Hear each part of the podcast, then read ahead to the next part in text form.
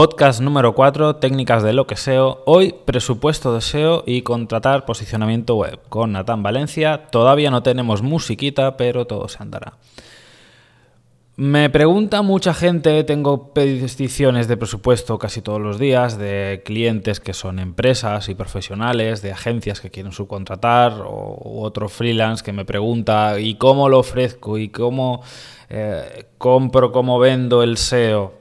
Vale, pues bueno, hoy os voy a repasar tres cositas, tres detallitos de lo que hacer y lo que no hacer, especialmente a la hora de comprar. Si lo quieres ver desde el punto de vista de vender el servicio, em, céntrate también, eh, o sea, piensa que lo que vas a oír es lo que deberías transmitir al cliente para luego no tener problemas, porque estos fallos van a acabar matando tu relación con el cliente y al final vas a quedar mal si ofreces los servicios y tu cliente comete estos fallos.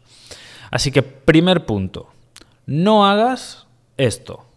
No te centres solamente en SEO y pienses que estar arriba en primera página o en primera línea es simplemente cuestión de artes misteriosas, que, que, el SEO puede hacer lo que tú quieras y que no hay que tocar la web o que no tienes que... No, no, no hay que tocar la web. Hay que hacer cambios, a veces incluso en la forma de presentar el servicio. Hay que hacer muchas cosas para que el, SEO realmente funcione. O sea, tienes que hacer esto.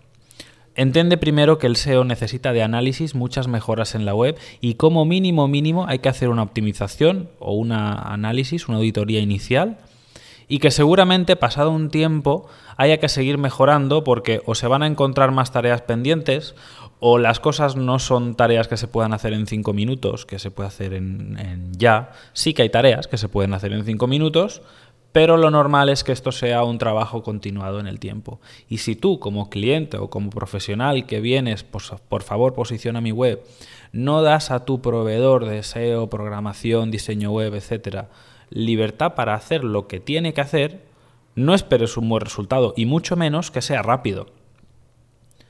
Punto 2 no hagas esto.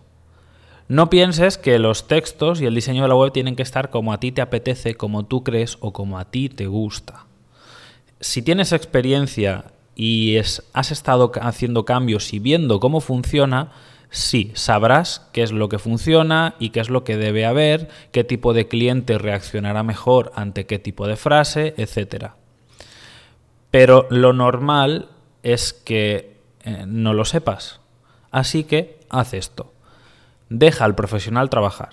Haz experimentos, prueba cosas, mira cómo reacciona tu audiencia y cómo reacciona Google, seas tú el que trabaja o sea una agencia o profesional, déjate aconsejar. Deja a los profesionales que escojan un color o tamaño de menú, el orden de algunos textos, algún detalle de palabra, el tipo de tamaño, color de letra. Déjales que escojan la fotografía, a no ser que la foto realmente sea muy mala o que no represente el producto que estás vendiendo. No les bloquees el trabajo porque tú crees que algo es mejor o porque lo has visto en la competencia o porque a ti te parece.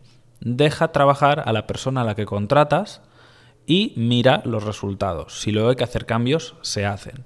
Y ten en cuenta también que no todo lo que veas en la competencia será bueno. O sea, si la competencia hace eh, pone una barra superior para compartir, yo tengo que poner la barra para compartir, no. Te pongo un caso. Red Bull.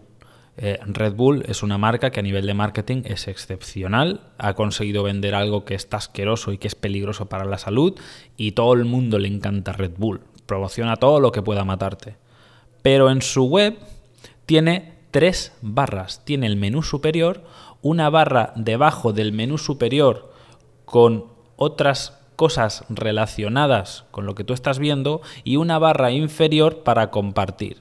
Eso consigue que a la hora de mirar eh, es un desastre porque la pantalla se te convierte en la mitad. Esto si a mí me molesta, significa que molesta a la mayoría de gente. No es lo mismo que algo tenga que estar exactamente a mi gusto a que me moleste a la hora de ver la web. Entonces, estas cosas hay que verlas.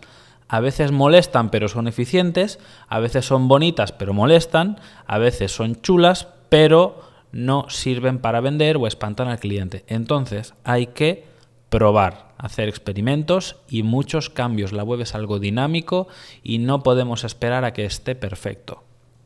Y punto 3. No hagas esto.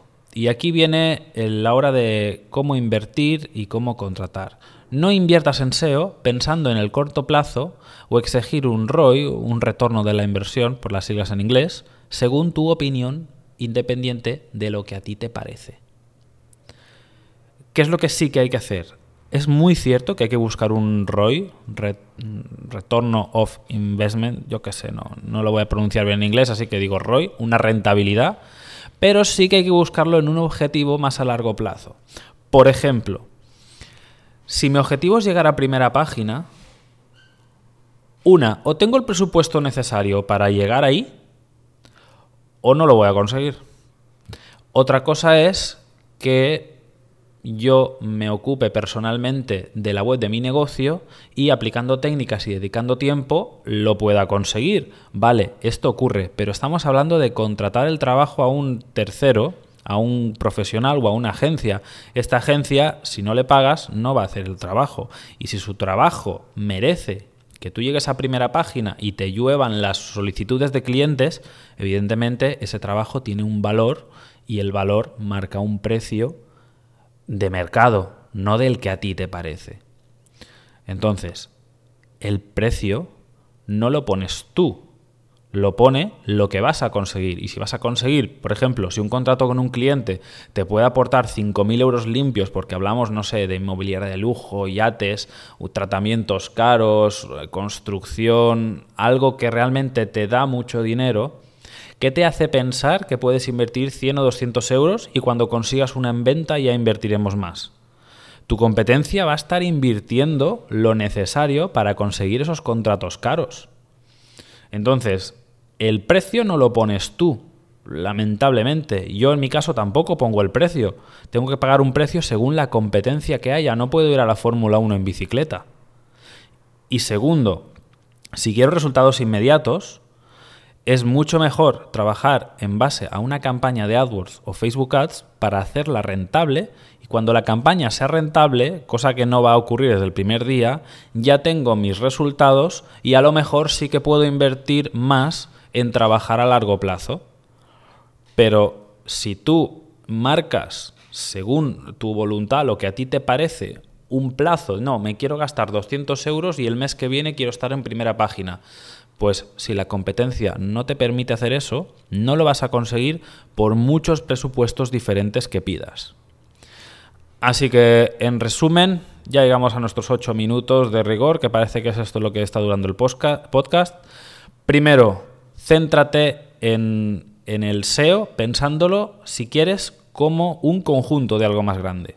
Deja que profesional manipule la web, que la optimice, que la trabaje y que haga lo que tenga que hacer. Déjale hacer su trabajo.